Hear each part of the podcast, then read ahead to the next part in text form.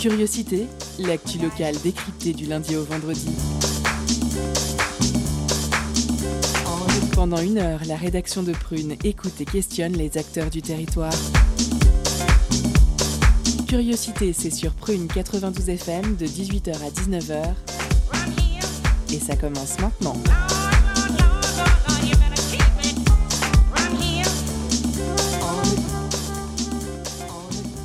Bonjour à toutes et à tous, bonjour à toute l'équipe.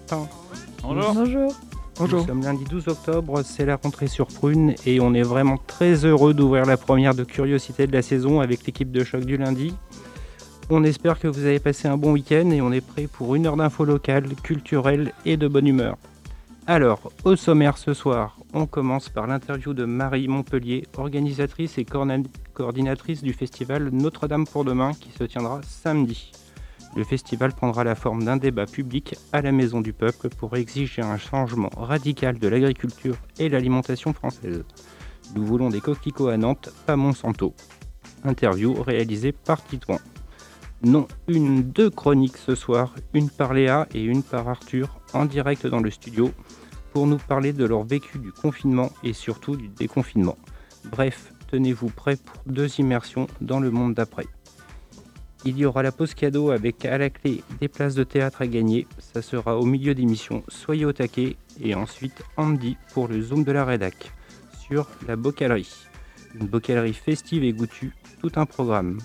On recevra Lola et Cathy qui viennent nous parler de ce projet né il y a 5 ans déjà dans la zone de Notre-Dame-des-Landes et du chemin parcouru de la conserverie de la Noé Verte. C'est lundi, c'est permis et c'est parti. L'entretien de curiosité sur Prune 92 FM et le www.prune.net.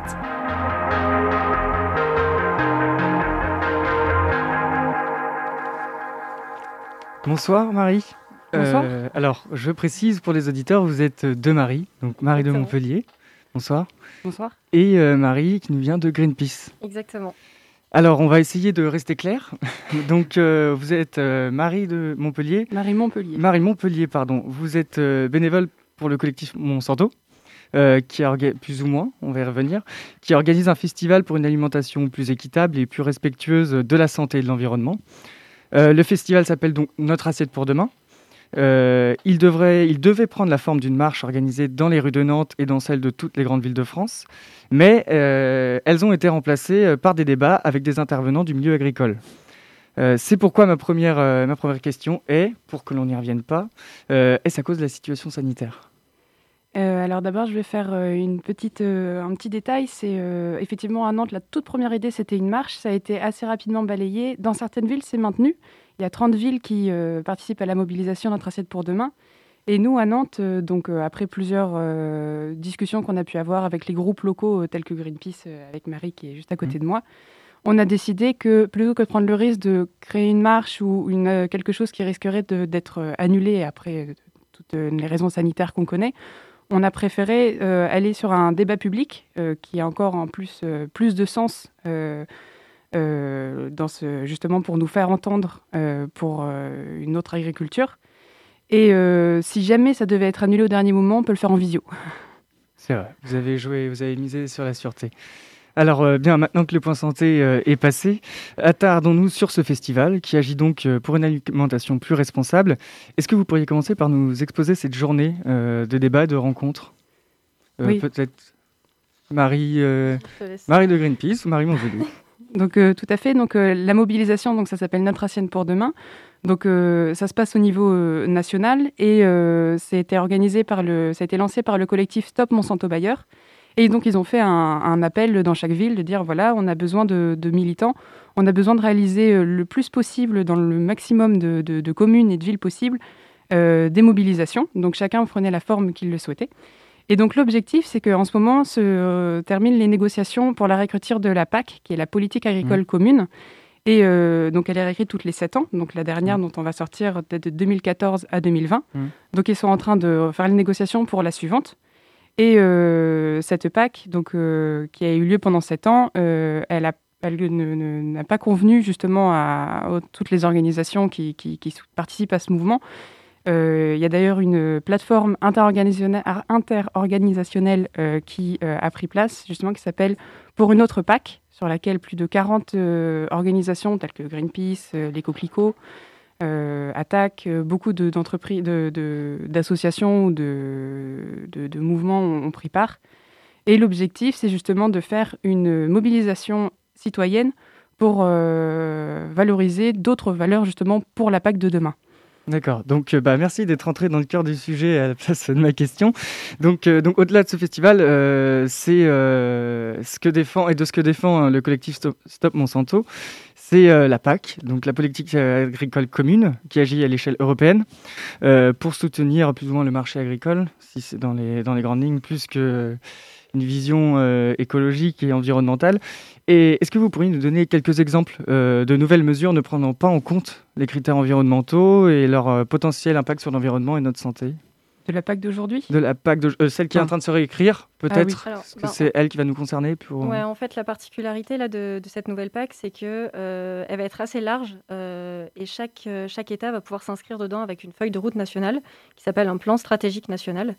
Et, et c'est dans ce cadre-là que la CNDP, la Commission nationale du débat public, propose aux citoyens aux organisations, voilà, n'importe qui en fait peut organiser un débat public pour euh, aborder ces questions, échanger ensemble sur l'agriculture et euh, justement faire monter des revendications, des recommandations euh, mmh. sur ce qu'on voudrait avoir en termes de redistribution des financements de la PAC.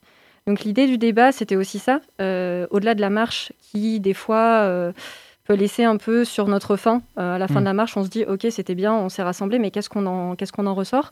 Là, l'idée du débat, c'est de s'intégrer justement dans ce débat impactant euh, pour euh, alimenter les discussions qui vont être faites au niveau, de, euh, au niveau du, ministère de l'Agriculture mm. pour, on espère, essayer d'avoir un impact sur justement sur justement cette, cette, feuille de route nationale. D'accord, donc c'est pas tant pour contredire, mais plutôt pour influencer, pour apporter une, patte citoyenne, si je puis dire.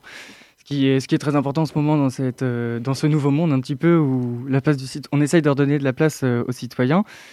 Euh, donc sur la marche, euh, d'ailleurs initialement prévue, euh, elle fait un peu l'écho aux marches organisées pour le climat. On sait maintenant que l'alimentation est un des plus gros émetteurs de gaz à effet de serre, comme le sont le transport ou encore l'industrie textile, pardon, et qu'on n'évoque pas la question de l'alimentation sans la reprocher aux causes environnementales.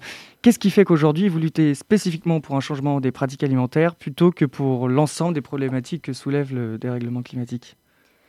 Euh, alors au niveau de Greenpeace, pour le coup, on a des campagnes très différentes. On va traiter la forêt avec la déforestation, qui peut être liée à l'agriculture aussi. Mmh. Euh, océan, mobilité, mobilité que ce soit l'aviation ou la mobilité en ville, les voitures par exemple. Euh, on va traiter les questions du nucléaire, du renouvelable. Donc il y, a plein de thématiques et au niveau de Nantes, euh, il y a énormément d'organisations euh, qui, s'engagent sur ces thématiques. Là, c'est vrai que si on a décidé chacun à titre individuel, parce qu'on est toutes les deux aujourd'hui, mais il y a aussi des personnes d'L214 qui sont avec nous, des mmh. personnes d'attaque, des personnes d'Alternativa, des personnes de CPLC. Enfin voilà, il y a plusieurs organisations derrière à Nantes si on, si on a envie de se mobiliser là, c'est parce qu'il y a cette possibilité justement d'impacter, euh, alors c'est pas forcément le bon mot, mais euh, de, de, modifier cette PAC, euh, sachant que c'est tous les 7 ans. Donc on n'a on pas 7 ans pour le dérèglement climatique en fait, c'est mmh. maintenant que ça se joue. Et, et pour le coup, la PAC, c'est un, vrai, un vrai levier parce qu'il y a beaucoup d'agriculteurs qui sont finalement euh, limités dans leur, dans leur mouvement et dans leur conversion parce que les aides de la PAC aujourd'hui ne vont pas aux conversions vertueuses, mmh. elles vont majoritairement, je, grossis le trait, mais majoritairement aux agriculteurs qui vont avoir énormément d'hectares et qui vont être, hmm. euh, qui vont être beaucoup dans la mécanique et ou qui vont avoir euh, beaucoup de bétail et voilà. qui vont générer le plus de revenus en fin de compte. C'est encore une fois le marché, le, comment dire, l'opposition au marché. Euh. Et donc, et qu'est-ce que vous aimeriez voir changer dans la nouvelle PAC par rapport à la précédente? Disons qu'aujourd'hui, donc la PAC, elle va surtout donner des subventions, euh, comme euh, l'a dit Marie, aux grandes terres agricoles avec le maximum d'hectares, le maximum de têtes de bétail, euh, etc. Alors qu'aujourd'hui, ce qu'on voudrait, puisque donc ce que je viens de dire, ça va inclure qu'on va mécaniser de plus en plus, on va industrialiser de plus en plus, on va utiliser de plus en plus de pesticides. Alors que ce qu'il faudrait, à notre sens, valoriser, ça va être les petites fermes, les petits producteurs, des fermes avec beaucoup de production variée, pas des monocultures ce genre de voilà donc de pouvoir euh, que les subventions de, la PAC puissent être distribuées de manière plus équitable justement pour pouvoir favoriser la diversité de, de l'agriculture et un meilleur respect de l'environnement.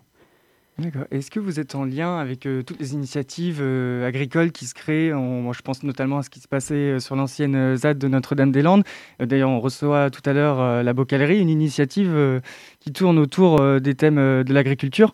Est-ce que vous êtes en lien avec ces, justement, euh, alors on a essayé, on a contacté plusieurs agriculteurs qui sont sur la ZAD justement, qui étaient malheureusement pas disponibles samedi. En fait, on, a, alors sur la ZAD et, à d'autres endroits, enfin voilà, on a, contacté plusieurs agriculteurs. Donc s'il y en a qui nous écoutent et qui veulent venir participer, c'est avec grand plaisir. Appel aux agriculteurs. C'est ça. Et au-delà de ça, euh, on a aussi deux confirmations d'intervenants. la ferme du Contrevent qui va venir, qui est une ferme, une micro-ferme urbaine dans Nantes, qui met en avant la permaculture. Donc, euh, on va parler avec eux d'autonomie alimentaire, de résilience, euh, agriculture urbaine, permaculture, et puis un agriculteur qui est euh, végétarien mais, mais éleveur. Donc, comme quoi c'est possible, et qui est labellisé Nature et Progrès, et qui va venir un petit peu nous présenter justement cette démarche et pourquoi il est dans cette démarche. Vous êtes bien sûr dans Curiosité sur Prune. On fait une pause musicale Captain Planet avec Big Man et on se retrouve juste après.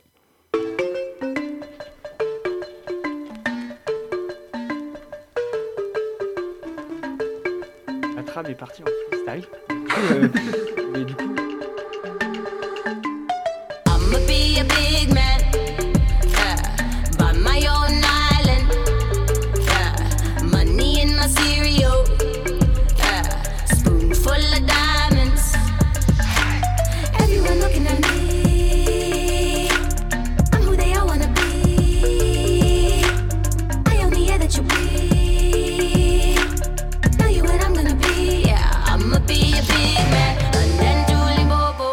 I.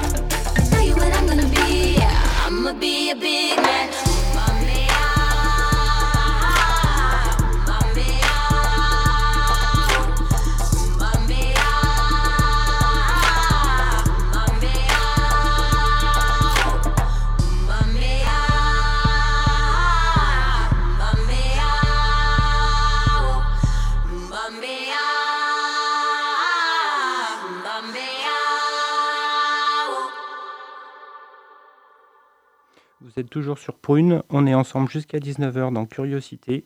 On parle du grand débat public prévu dans le cadre du Festival Notre-Dame euh, pour la deuxième partie. Donc, euh, donc, je suis toujours avec vous, Marie Montpellier et Marie de Greenpeace. Euh, on va revenir plus sur cette journée de samedi, sur ce débat. À quoi va-t-il ressembler concrètement? Qui seront les intervenants Sur quels critères ont-ils été choisis Et qui pourra y assister Ça fait beaucoup de questions, mais vous avez le temps d'y répondre.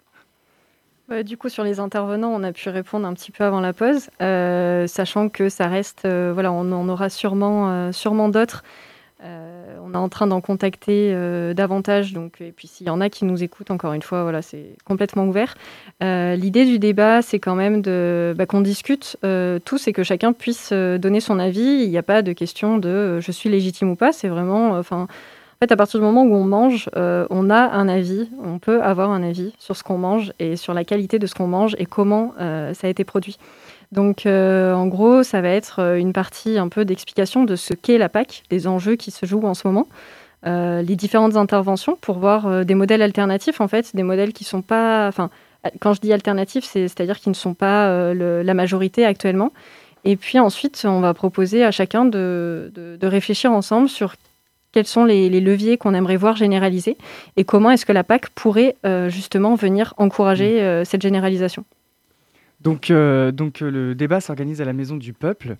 Euh, est-ce que c'est un choix symbolique? On rappelle que c'est un lieu auto-géré à Nantes qui accueille toujours de, nombreux exilés et personnes sans domicile et qui organise beaucoup de manifestations, grèves, mouvements culturels et politiques. Exactement. Bah, c'est vrai que nous, ça nous semblait être une évidence. donc c'est la base sociale et climatique qui est en train de se créer à la Maison du Peuple, qui est un endroit extraordinaire. si vous ne connaissez pas, je vous conseille vraiment d'y aller en plein centre-ville. Et il y a un potentiel énorme. Et vraiment, euh, on avait envie de mettre en avant ce lieu, en fait, euh, euh, justement pour faire venir. Là, pour l'instant, c'est beaucoup des militants, que ce soit du milieu social ou climat, qui, qui y vont. Mais on a vraiment envie de, de, le mettre sur le devant de la scène et qu'il y ait d'autres personnes qui puissent venir voir ce lieu qui, qui, qui est vraiment hyper riche de, en rencontres. notamment, et puis en, mixité culturelle aussi. Mmh. Alors, le thème festival peut interpeller lorsqu'on associe aux questions alimentaires, parce qu'il ne laisse pas sans rappeler un événement cinématographique, musical. Alors, pourquoi festival et pas mobilisation, manifestation, événement?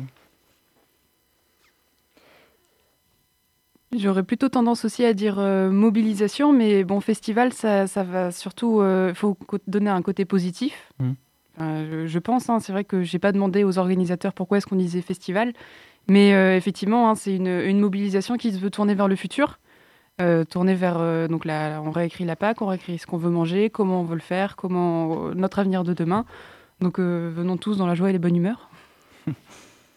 Alors je, sais que vous, Marie Montpellier, vous n'êtes pas directement membre du collectif Stop Monsanto, puisque vous êtes simplement bénévole, organisatrice du festival pour la ville de Nantes.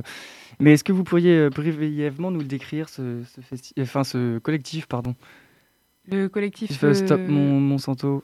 Stop Monsanto Bayer. Bah, alors c'est un collectif euh, qui est né aussi de, de parce que donc c'est contre. bah, il porte, enfin son nom est assez gorgé de, de, de sens. Hein. c'est clairement non multinational des pesticides, des agropesticides et des OGM, etc. Alors ils se, ils sont extrêmement contre justement à se battre contre les pesticides, leur utilisation, mais euh, ils font aussi euh, beaucoup de choses euh, commémoratives, par exemple sur l'agent orange. il y a eu, alors je ne connais, je connais pas très bien, alors je bafouille un peu, mais ils mmh. ont fait par exemple une mobilisation assez récente contre l'agent orange avec des rescapés, puisque hein, je rappelle, l'agent orange, c'est ce qui a été lancé sur, au Vietnam, qui a détruit une grande partie de, de, de, de, la végétation, et puis surtout les gens qui sont encore des générations après très touchés par ça, enfin, donc qui, ont vraiment des séquelles génétiques euh, liées à ces lancers d'agents de, orange sur, les, sur les, la végétation. Et donc ce, collectif, enfin euh, oui, ce collectif euh, travaille énormément à justement à, montrer du doigt pour déjà qu'on ouvre tous les yeux sur sur ces entreprises et sur ce qu'elles produisent et des effets néfastes qu'elles peuvent avoir. Et vous, Greenpeace, quel est votre place dans ce. Marie, pardon, de, Greenpeace, quelle est votre place dans, dans cet événement? Alors Greenpeace France au national soutient l'événement. Euh, nous, au niveau régional, enfin local, ça nous paraissait logique parce qu'en fait, dans la, dans, donc je suis co-référente de la campagne agriculture alimentation et ça va faire partie de nos sujets phares là à partir de maintenant de justement la renégociation de la PAC. Donc euh, là, c'était vraiment le, l'occasion parfaite pour commencer justement à travailler sur la PAC et à, sensibiliser surtout les citoyens au niveau local sur cette nouvelle PAC.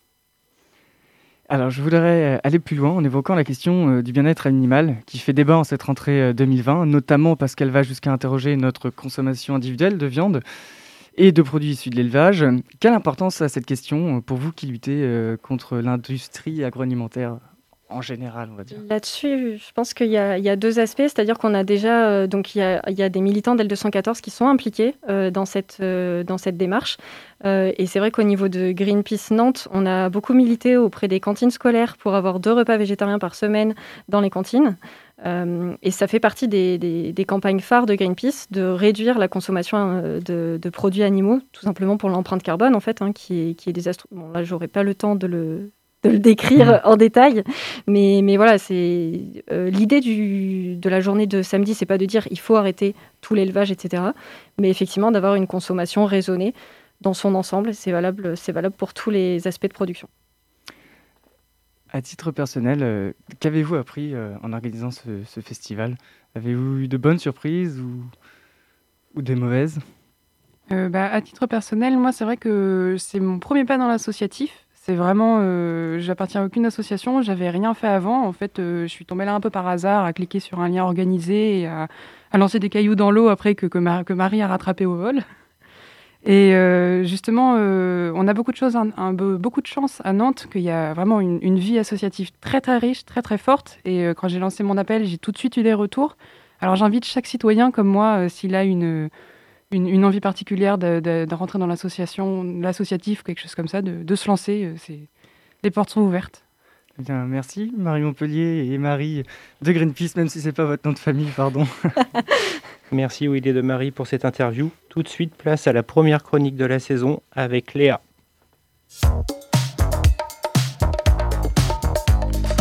Étonnante, perspicace, amusante, actuelle, les chroniques de curiosité.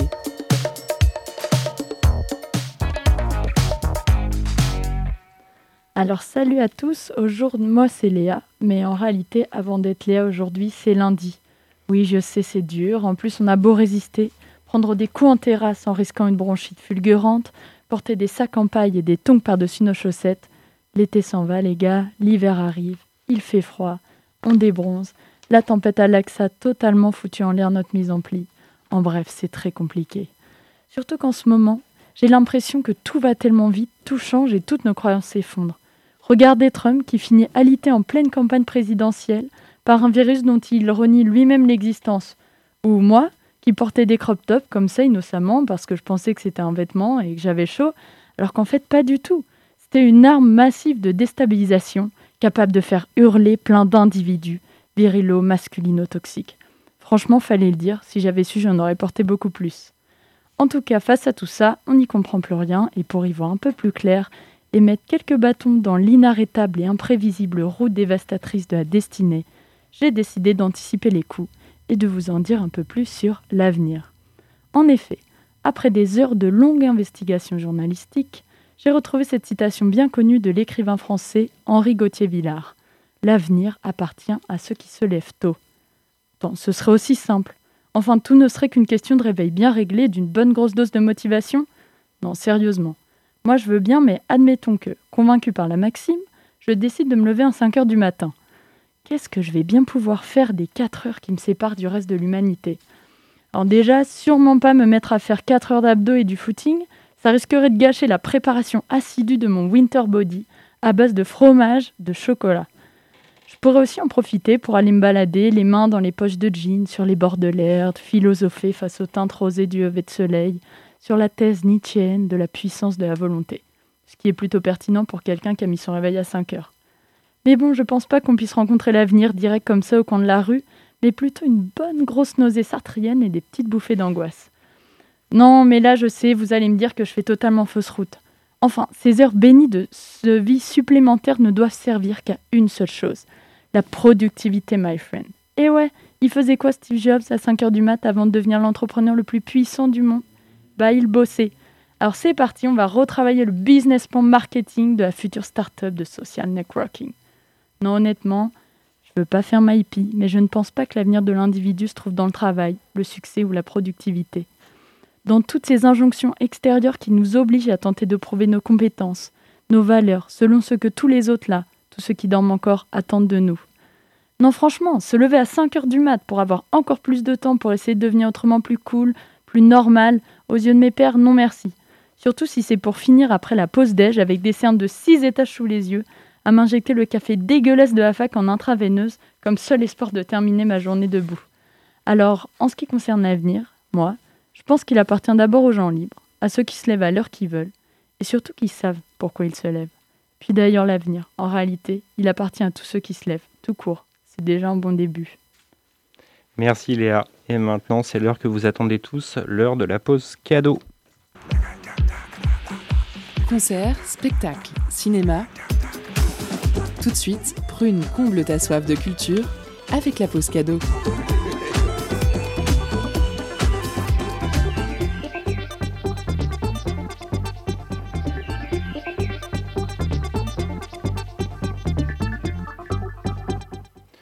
Ce soir, Prune vous offre deux places pour assister au spectacle Un monde fou, comédie folle interprétée par Éric Métayer, ou plutôt Sam, dans le rôle de 32 personnages. Oui, 32. Une performance touchante dans laquelle il incarne un acteur au chômage qui arrondit ses fins de mois en travaillant comme standardiste dans un restaurant, mais également tous ses interlocuteurs. Un spectacle à ne pas louper le jeudi 15 octobre à 20h à l'embarcadère à Saint-Sébastien-sur-Loire. Pour jouer, envoyez spectacle en message privé sur le compte Instagram de la Radio Prune. Premier arrivé, premier servi.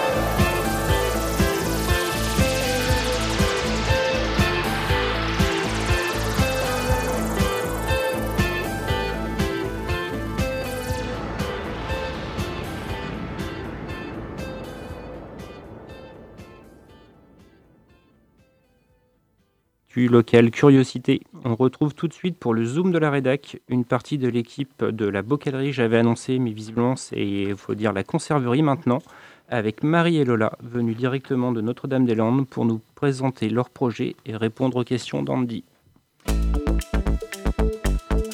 Focus sur une initiative, un événement, un engagement. C'est le Zoom de la rédaction.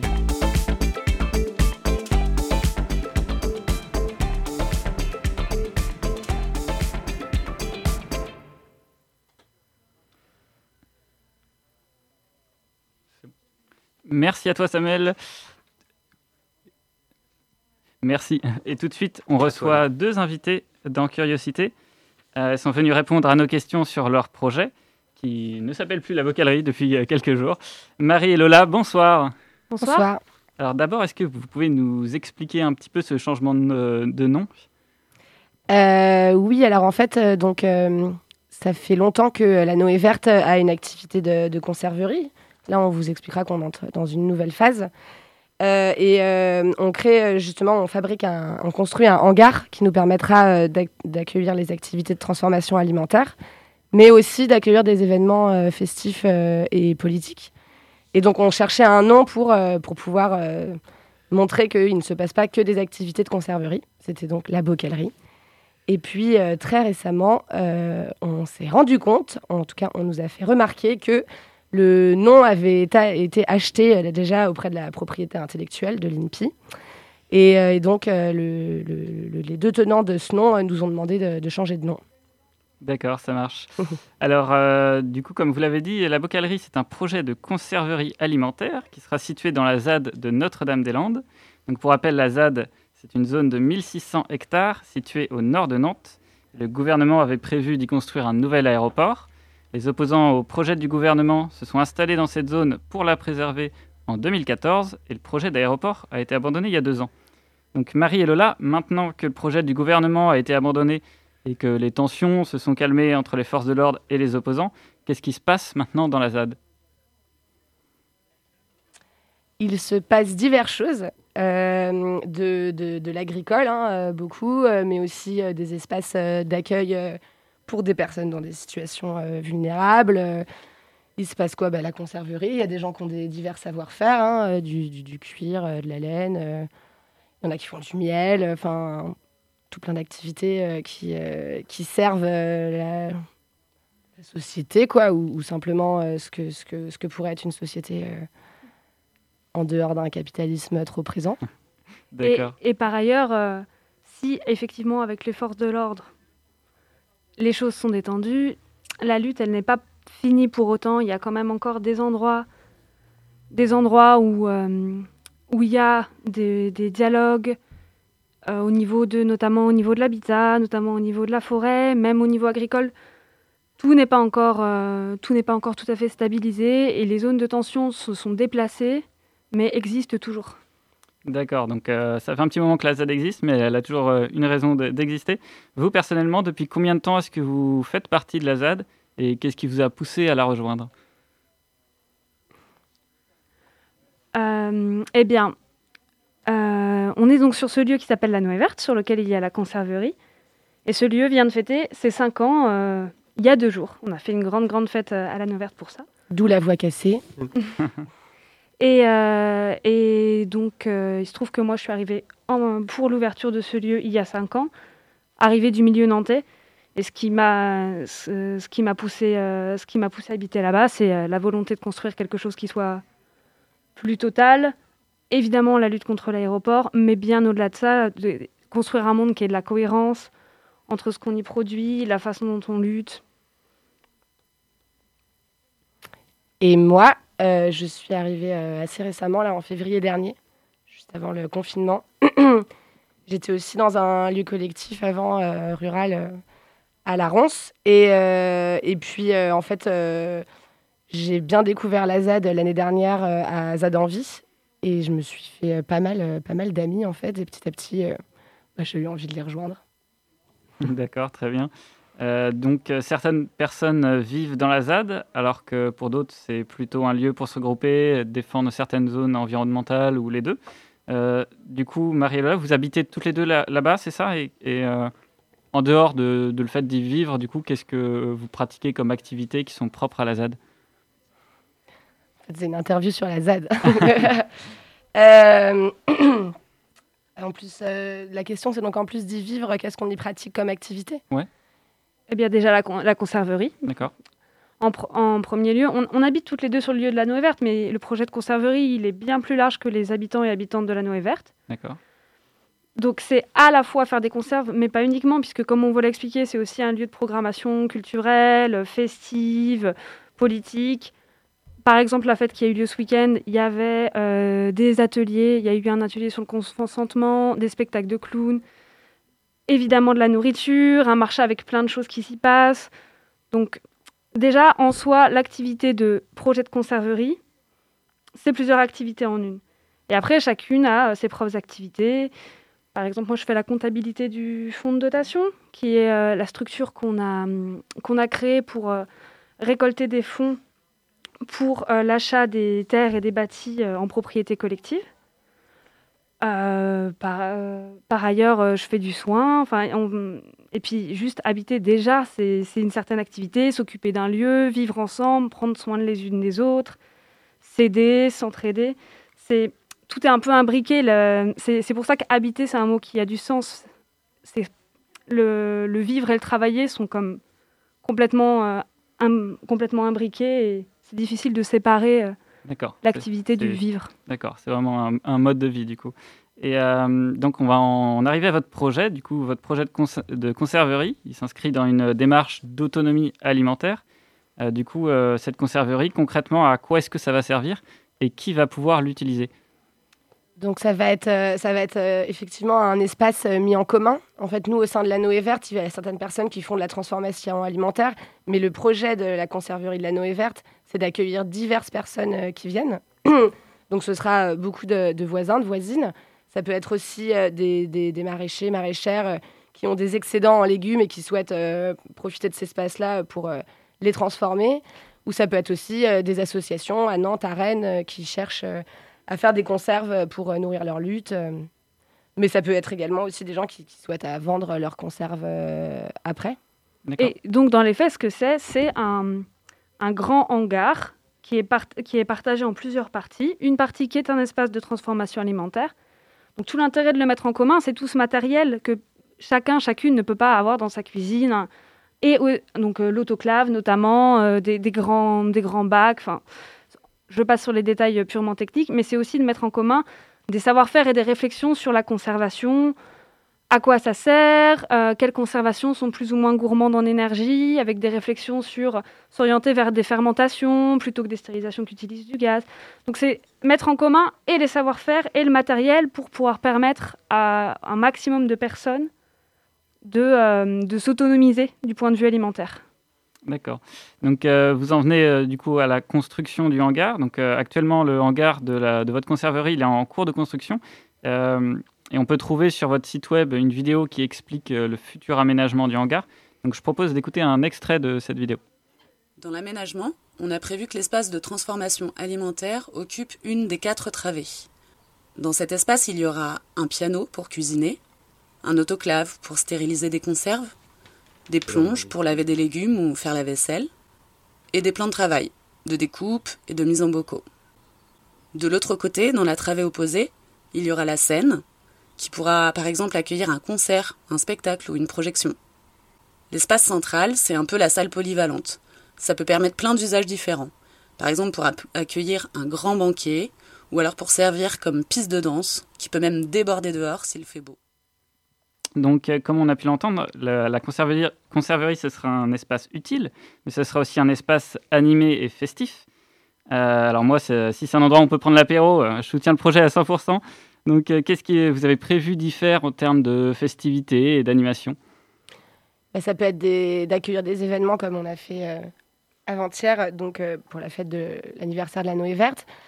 Ça peut être effectivement des, moments festifs, euh, mais ce sont aussi euh, des espaces où euh, on peut emprunter la salle et faire des événements politiques, des conférences, des transmissions de savoir, ce genre de choses. Et l'idée, c'est aussi de joindre les deux. C'est-à-dire, on peut prendre un exemple d'une fête qui a été organisée à la Noé Verte il y a un peu plus d'un an, qui était la, fête du Brésil. Donc évidemment, c'était très musical, il y avait des ateliers de danse, mais ça parlait aussi de ce qui se passe là-bas. C'était notamment organisé pour le retour d'une personne qui y avait été. Donc qu'est-ce qui se passe là-bas politiquement? Quelle est la réalité du pays? Donc c'est des endroits où se croisent des choses et où ça croise aussi l'alimentaire et le manger. Parce que évidemment, se nourrir, c'est pas uniquement de la survie, c'est aussi de la convivialité. Et donc le projet de la Noé Verte, c'est tout ça, c'est se nourrir, faire la fête autour de se nourrir, mettre du contenu politique et de la convivialité. D'accord. Et euh, par curiosité, est-ce que c'est possible d'acheter euh, des conserveries ou est-ce que vous faites un magasin, est-ce que vous avez un magasin où vous vendez euh, bah, des bocaux ou... Alors la, la, conserverie en tant que telle, elle va pas produire parce que c'est juste l'outil, c'est la boîte dans laquelle chacun peut venir. Pour l'instant, le, pour l'instant, le groupe qui lance le projet a produit et vend des conserves pour financer le hangar. Mais à terme, une fois la conserverie montée, il y aura plusieurs groupes et ou personnes qui produiront dans cette, dans cette conserverie. Mais la structure en elle-même ne sera pas productrice de conserves.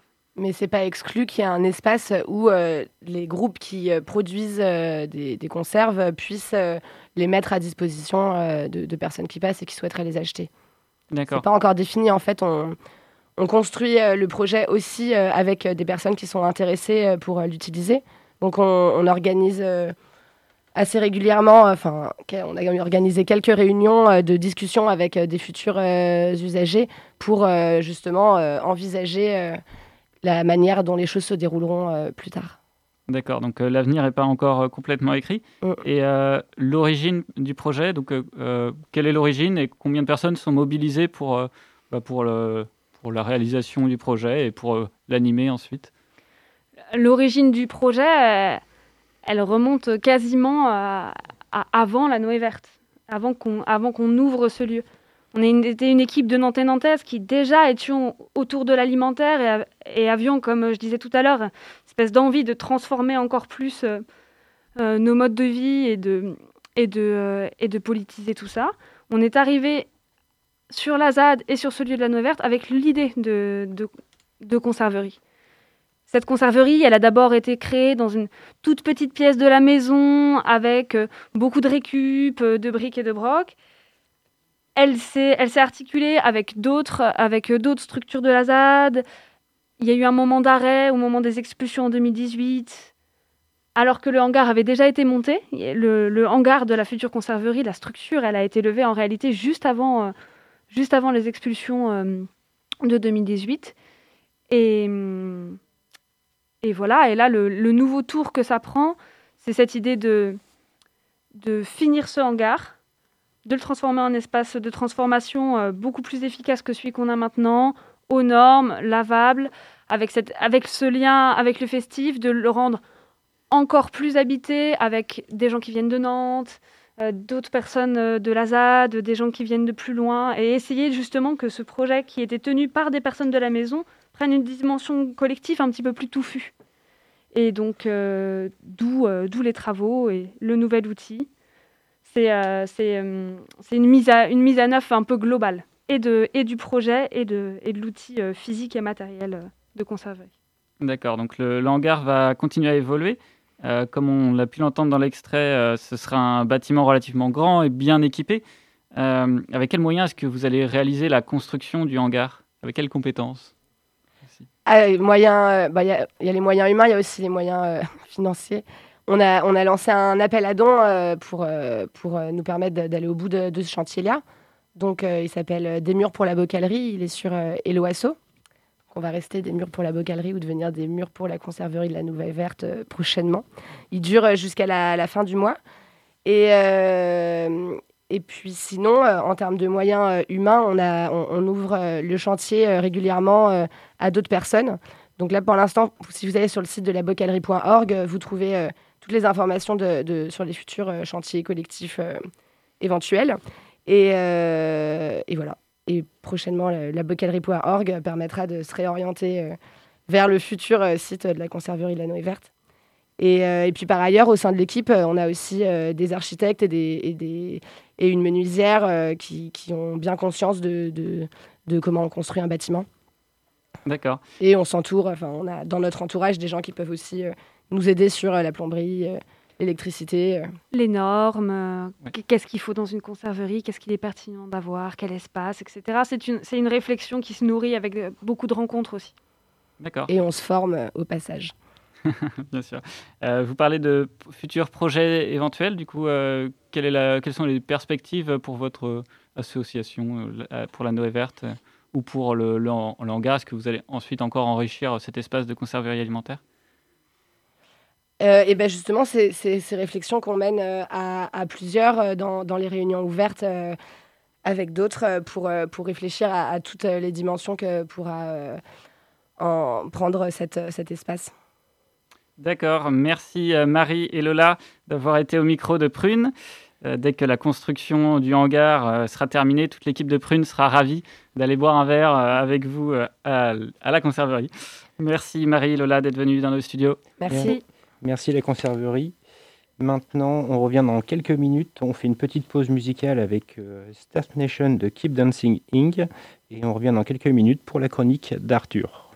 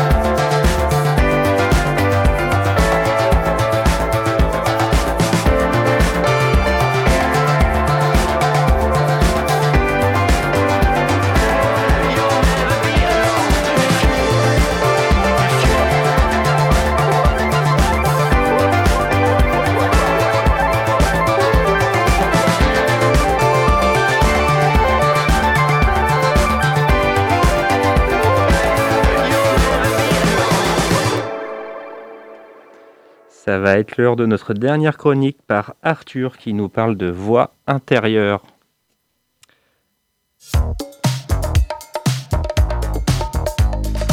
Étonnante, perspicace, amusante, actuelle, les chroniques de curiosité.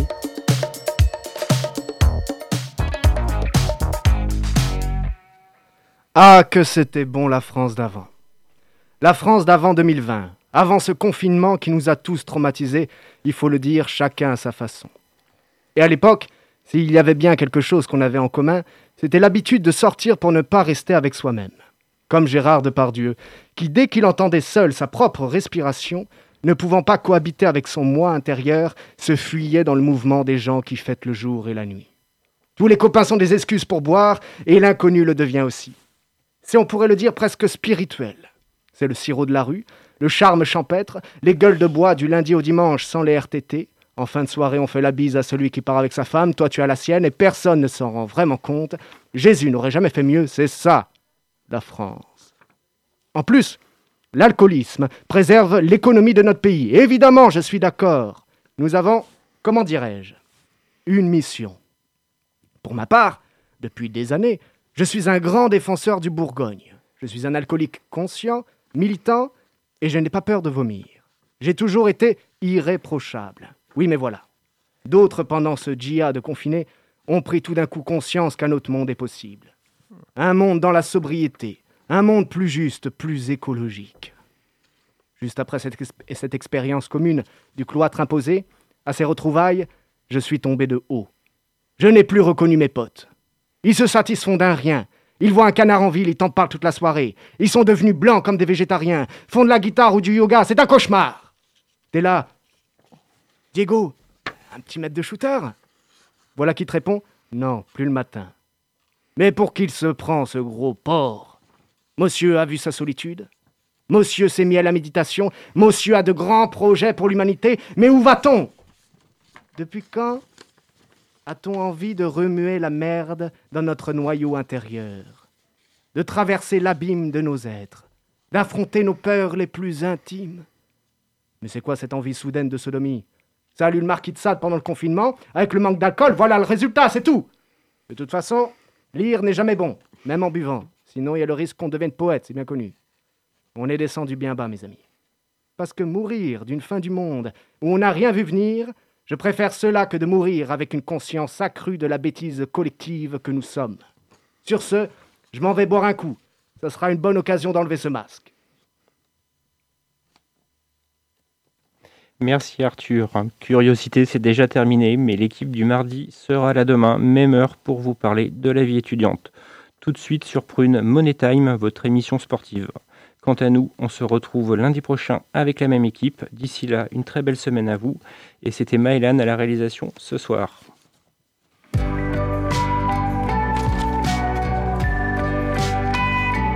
Pour écouter ou réécouter Curiosité, rendez-vous sur le www.prune.net.